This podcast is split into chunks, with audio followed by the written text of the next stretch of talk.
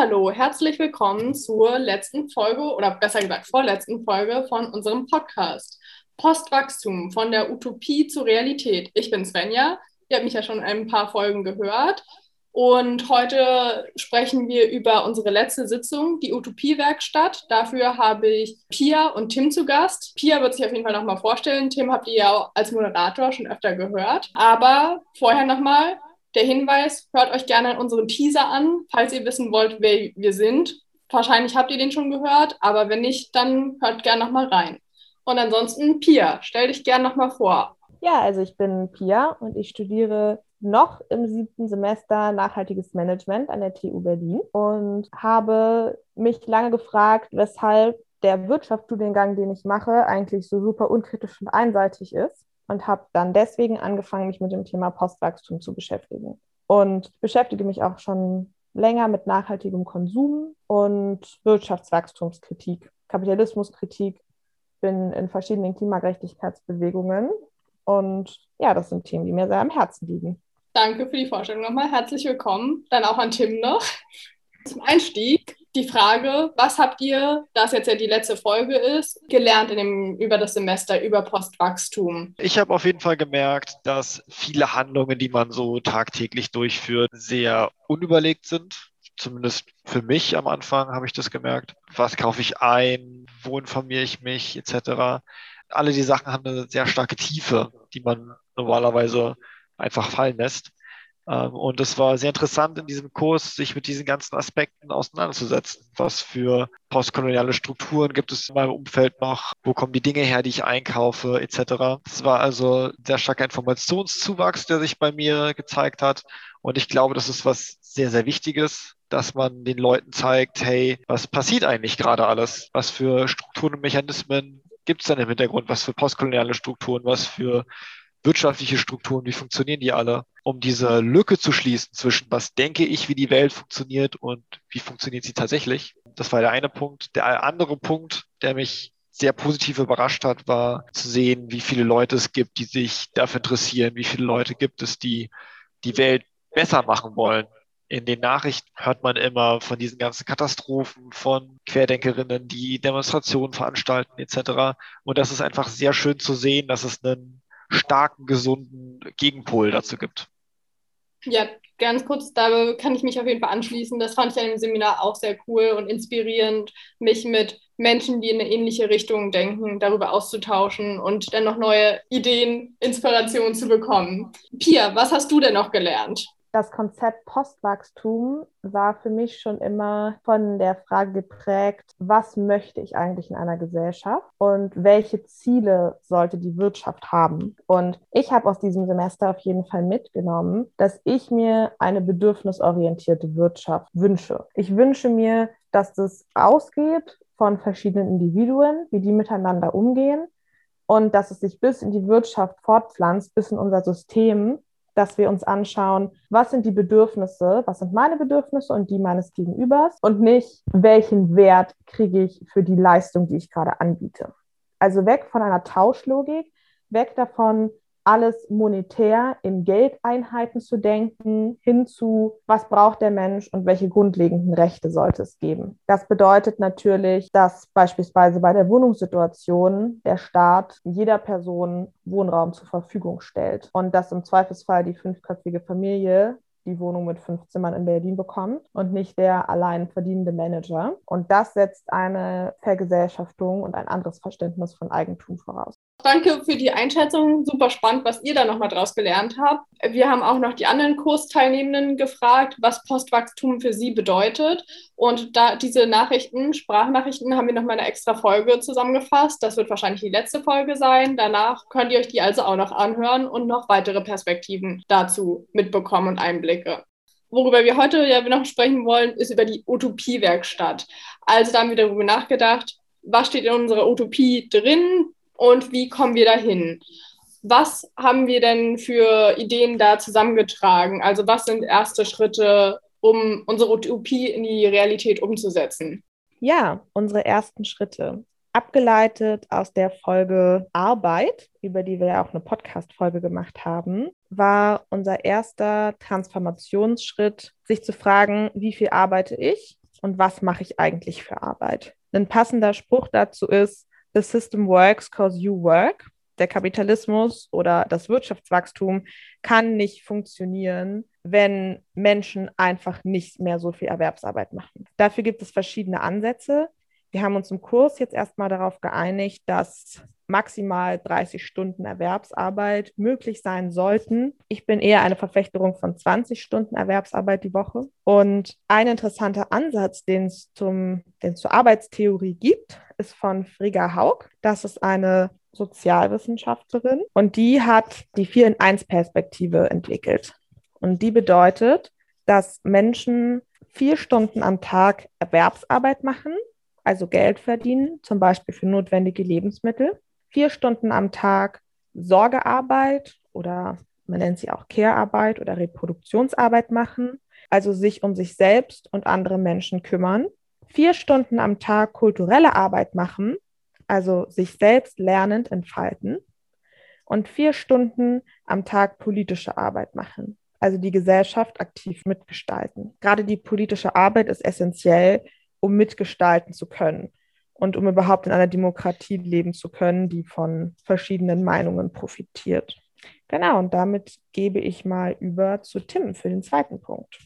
Äh, sehr schön, dass du das auch ansprichst, denn politische Bildung ist natürlich ein essentieller Teil, um ein gesundes Mitglied der demokratischen Gesellschaft zu sein. Da wollen wir auch nochmal dazu anregen, sich einfach damit auseinanderzusetzen, was in den einzelnen Parteiprogrammen drin steht, was denn die eigene Meinung ist, welcher Partei es am meisten Überlapp gibt, um entsprechend wählen zu können. Und natürlich gibt es darüber hinaus auch unglaublich viele Möglichkeiten, aktiv mitzugestalten und mitzubestimmen, wenn ihr nicht die Energie oder den Elan habt, was ich total verstehen kann, eine eigene Organisation auf die Beine zu stellen, gibt es eine ganze Handvoll anderer Möglichkeiten, die schon bestehen. Wir haben euch ein paar mitgebracht. Zum einen Deutsche Wohnen und Co. enteignen. Da geht es natürlich einfach darum, große Immobilienkonzerne vergesellschaftlichen, um eben diesem hohen Mietendruck, vor allen Dingen hier in Berlin, entgegenzuwirken. Greenpeace ist da natürlich zu nennen. Da geht es viel um Naturschutz, um ein nachhaltigeres Handeln, Wirtschaften generell. Der Plan German Zero ist da auch nochmal zu nennen, dem sich ganz viele Organisationen und Individuen verbünden, um einen Gesetzesentwurf zu gestalten, um eben doch noch klimaneutral zu werden hier in Deutschland. Grundeinkommen ist ein ganz großer Punkt, den man hier nennen kann. Da gibt es Organisationen, die Studien etc. durchführen, um eben bessere Datenlage zum Grundeinkommen zu schaffen, um staatlichen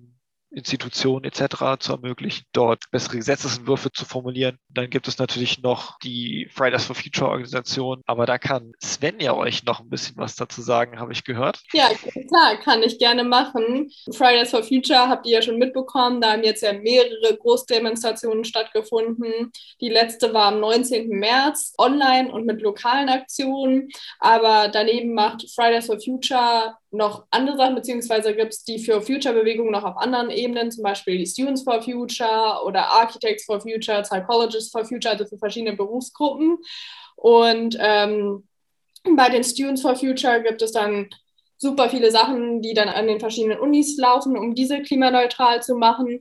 Oder auch Bildungsprojekte, wie zum Beispiel die Public Climate School. Die nächste findet dann im Mai statt und da wird es dann unter anderem einen Livestream wieder geben, wo es dann Inputs und Workshops geben wird oder auch Aktionen an den einzelnen Hochschulen. Und wir packen euch dann, wenn wir haben, zumindest auch einen Link unten in die Show Notes. Super, danke. Äh, und du hast auch gerade auch schon angesprochen, Demonstrationen besuchen ist natürlich auch ein unglaublich wichtiger Teil davon, um einfach zu demonstrieren und zu zeigen, wie vertreten Meinungen und Bedürfnisse in der Gesellschaft sind. Da gibt es natürlich wie du schon gesagt hast, einmal die Fridays for Future Demos, aber natürlich auch die Black Lives Matter Demos, äh, die hier stattgefunden haben vor einer Weile. Oder auch Sachen wie die Wir haben es satt, die Demo, die im Januar wieder stattfindet. Da mache ich mal weiter mit dem nächsten Punkt. Der nächste Punkt handelt sich nämlich um Konsum. Die erste Frage, die man sich bei Konsum stellen sollte, ist, brauche ich das wirklich?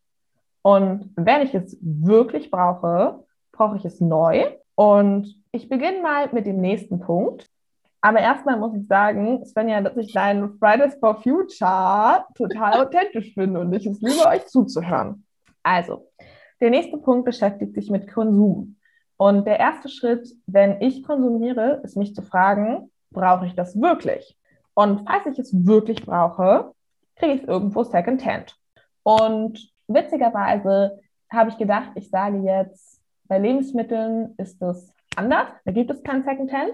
Aber dann ist mir gerade aufgefallen, dass man Lebensmittel sowohl bei Foodsharing als auch bei, beim Containern an den Mann oder an die Frau bringen kann oder an Mann und Frau Sternchen. Und dass es deswegen schon verschiedene Wege gibt, an Lebensmittel heranzukommen. Aber wenn du den ganz konventionellen Weg gehst und deine Lebensmittel einfach kaufst, wäre es clever, wenn du dich fragst, woher es kommt, ob es regional oder sogar saisonal ist.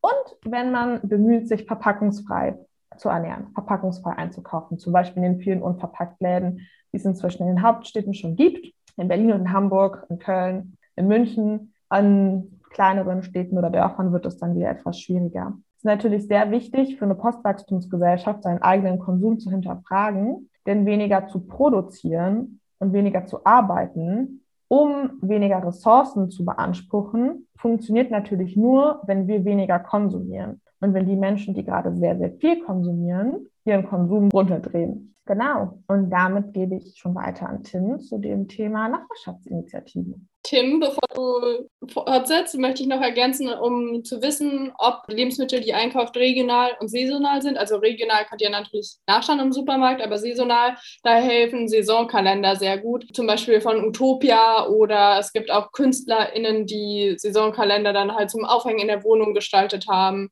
Also schaut da gerne nochmal nach. Und damit, Tim, setz gern fort. Was ist dein nächster Punkt? Was möchtest du unseren Zuhörenden noch mitgeben? Wir verlinken euch einen Saisonkalender in der Infobox. Äh, danke. Ähm, was ich euch auf jeden Fall noch ans Herz legen möchte, ist ganz simpel, lernt eure Nachbarinnen kennen. Das ist eine super Möglichkeit, eine kleine Kommune aufzubauen, eine kleine Gruppe zu finden, in der man sich wohlfühlt, so ein bisschen Gemeinschaft wieder aufzubauen. Ganz vielen Leuten fehlt es heutzutage. Das ist, glaube ich, meiner Meinung nach ein großer Grund für den Rechtsruck, dass Leute sich nach dieser Sicherheit sehen und das an den Staat abtreten. Und das ist eine super Möglichkeit, diese Sicherheit wieder von unten aufzubauen, indem man sich einfach mit den Leuten vernetzt, die nebenan wohnen. Ihr könnt natürlich auch darüber hinausgehen und ganze Nachbarschaftsinitiativen starten, kleine Bürgerinnenräte, die für euren Kiez, euren Teil irgendwie Dinge verwalten. In ganz vielen Städten gibt es auch kleine Etats, die dafür bewilligt werden. Und das ist eine super Möglichkeit, diese Möglichkeiten, die es teilweise schon gibt, einfach anzutappen und zu nutzen und damit äh, was in die Wege zu leiten. Also eine super coole Möglichkeit, so ein bisschen Gemeinschaft zu starten. Ist natürlich jetzt auch in der Corona-Phase gerade super wichtig. Und ich kann mir vorstellen, dass es vielen Leuten nochmal so ein bisschen was bringt und natürlich auch den Leuten, auf die ihr zugeht. Ich kann mir vorstellen, dass viele Leute gerne sowas hätten, aber sich einfach nicht trauen, sowas selber zu starten zum Konsum nochmal ein positiver Nebeneffekt, der da sein könnte, ist, dass ihr euch Sachen ausleihen könnt, statt sie neu zu kaufen. Das noch zur Ergänzung. Pia, du hattest noch einen weiteren Punkt, den du einbringen möchtest. Wenn ich da einhaken darf, klar, genau, ihr könnt euch Sachen ausleihen, ihr könnt tauschen, ihr könnt euch Dinge beibringen. Ihr könnt auch einfach nur füreinander da sein, euch Geschichten erzählen, auf Nachbarskinder aufpassen, etc. Da gibt es eine Vielzahl an Möglichkeiten. Und jetzt äh, weiter an Pia. Die hat auch noch was ganz Besonderes für euch. Als weitere Idee für die Nachbarschaftsinitiativen sind sogenannte Suche-Bietezettel, wo ihr in Kontakt treten könnt mit euren NachbarInnen und dann einen Zettel in den Hausflur schenkt, wo drauf steht, ich suche, ich biete und dann viele freie Spalten und ihr dann schon mal anfangt hinzuschreiben. Ich biete Bratschenunterricht und viele coole feministische Bücher und suche einen Staubsauger, den ich mir ausleihen kann und jemand, der zusammen meine super Querfeld-Gemüsebox bestellt, damit immer die 20 Kilo zusammenkommen und meine Blumen gießt, wenn ich verreist bin. Und ich kann mich aber um mein Nachbarskind kümmern. Das ist super schön. Weiter im Text. Um zu einer Postwachstumsgesellschaft zu kommen, gibt es auf jeden Fall noch andere Wege, als auf die Straße zu gehen und an die Politik zu appellieren nämlich aktiver selbst einzugreifen. Und da fallen mir jetzt spontan zwei Möglichkeiten ein. Die eine Möglichkeit wäre, selbst ehrenamtlich tätig zu werden, beispielsweise bei sozialen Projekten oder bei ökologischen Projekten. Ich selbst bin Teil des Bergwaldprojekts. Das ist ein Verein, der Naturschutzprojekte mit so zwischen 20 und 30 Freiwilligen durchführt, die dann eine Woche zusammen arbeiten und sich zusammen ernähren. Für die wird gekocht und die Unterkunft ist auch kostenlos und dafür wird ganz tolle Arbeit gemacht. Und ihr habt mit Menschen zu tun, die ihr sonst niemals treffen würdet. Das ist eine ganz bunte Mischung von allen möglichen Altersstufen und Berufsgruppen. Und die andere Möglichkeit wäre, wenn ihr sagt, ich habe genug demonstriert oder ich demonstriere sehr viel, aber in der Politik passiert wenig, wäre ziviler Ungehorsam, um aktiv einzugreifen. Da sind die zwei berühmtesten Gruppen oder zwei größten Bewegungen in Deutschland Extinction Rebellion und Ende Gelände, zumindest die, von denen ich weiß. Ende Gelände beschäftigt sich vor allem mit dem Rückbau von fossilen Brennstoffen, wie zum Beispiel Braunkohle, aber auch neuerdings Erdgas, setzt sich aber auch mit der Verkehrswende auseinander. Und Extinction Rebellion ist auch eine Klimagerechtigkeitsbewegung, wo sich dann Menschen mit ihren Körpern irgendwo in den Weg setzen und verschiedene Infrastrukturen blockieren. Aber nochmal ganz kurz, so ziviler Ungehorsam, um das dann zusammenzufassen, das ist ja quasi, sich illegal, also eine illegale Aktion quasi zu begehen, um den Protest auszudrucken, ohne sich das gesamte System oder das gesamte Rechtssystem in Frage zu stellen. Also würde ich jetzt nochmal so zusammenfassen, oder hast du da noch eine andere Erklärung für zivilen Ungehorsam für diejenigen, die es noch nicht so gehört haben, das mit dem Konzept nicht so viel anfangen können? Also ziviler Ungehorsam bedeutet, das, was ihr in dem in dem Moment tut, ist auf jeden Fall nicht erlaubt. Ziviler Ungehorsam ist allerdings in unserem Gesetz festgehalten als Protestform, die gewünscht ist in bestimmten Situationen. Das ist sehr spannend.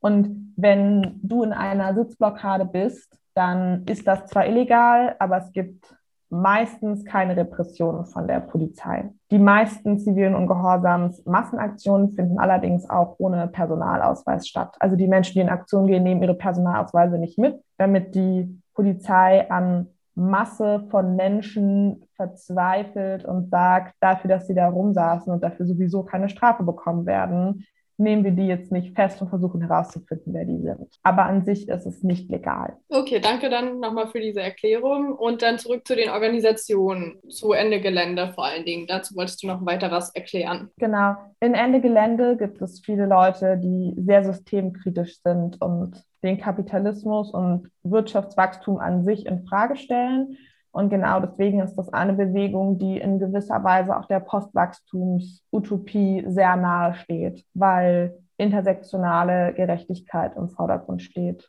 und profitorientierte Unternehmen in den Hintergrund rutschen und keine so große Rolle mehr spielen sollen. Und mit diesen Tipps und Tricks, die ihr vielleicht anwenden werdet, was uns sehr freuen würde, verweisen wir nochmal auf unsere coole Posteo-E-Mail-Adresse, die wir auch unten in die Beschreibung schreiben, wo ihr uns gerne Feedback oder Ideen dalassen könnt. Und geben euch noch einen Tipp mit auf den Weg, und zwar das Buch Degrowth Postwachstum von Andrea Vetter und Matthias Schmelzer, wo es sehr intensiv nochmal um verschiedene Postwachstumsansätze und Strategien geht und aber auch um verschiedene Stränge der Wirtschaftswachstumskritik. Es ist verständlich geschrieben, ein, ein wissenschaftliches Buch, was halbwegs verständlich geschrieben ist. Und es bietet auf jeden Fall sehr viel Diskussionspotenzial. Und ich kann es euch sehr ans Herz legen. Danke damit sind wir zum Ende der Folge gekommen und wir haben super viele Sachen jetzt nochmal aufgezählt, was ihr alles machen könnt oder was Handlungsmöglichkeiten sind. Und mir hat es super viel Spaß gemacht. Also der ganze Podcast, aber auch die Folge heute. Deswegen bedanke ich mich bei euch beiden, dass ihr zu Gast wart. Und möchtet ihr noch mal was zum Abschluss sagen? Ja, ich würde gerne sagen, dass es unglaublich verlockend ist, über Zoom seltsame Grimassen zu schneiden, während die anderen Menschen reden und dass ich damit heute sehr viel Spaß hatte und mich bei meinen Mitmenschen entschuldigen möchte. Ähm, ich will mich auch nochmal bedanken. Ich will mich für die Katzen entschuldigen, die da und durchs Bild laufen. Äh, die haben bis jetzt immer sehr viele Leute abgelenkt. Ich habe super viel gelernt. Ich will mich, äh, ich fand den Kurs super schön, super, super bereichernd. Ich hoffe, wir kriegen es irgendwie noch auf die Reihe, dass das äh, so ein bisschen bestehen bleibt. An die Zuhörerinnen. Wir haben nämlich auch nochmal einen kleinen weiterführenden Lesekreis gebildet, in dem wir uns auch alle zwei Wochen nochmal treffen. Also vielleicht ist es dann doch nicht die letzte Podcast-Folge, die ihr von uns äh, mitkriegt. Aber das sei mal so dahingestellt. Dieser Lesekreis ist für alle Menschen offen. Also wenn ihr uns an die Posteo-Adresse schreibt, dass ihr Teil des alle zwei Wochen stattfindenden Donnerstags-Lesekreises um 18 Uhr werden möchtet, dann kriegt ihr von uns vielleicht die Zoom-Links zugeschickt. Herz, also ihr seid herzlich dazu eingeladen. Und ich möchte auch nochmal sagen, dass ich super viel gelernt habe und vielleicht jetzt manches von dem, was ihr gehört habt, nicht so ganz nachvollziehbar war, weil es ähm, projektintern war. Aber wir hoffen ansonsten natürlich, dass ihr viel aus diesem Podcast mitgenommen habt, unsere wichtigsten Erkenntnisse und dass ihr dabei Spaß hattet. Und dann vielleicht bis zu einer nächsten Folge. Wenn nicht, dann danke euch fürs Zuhören und fürs Reinhören in all unsere Folgen. Auf Wiedersehen. Auf Wiedersehen. Tschüss.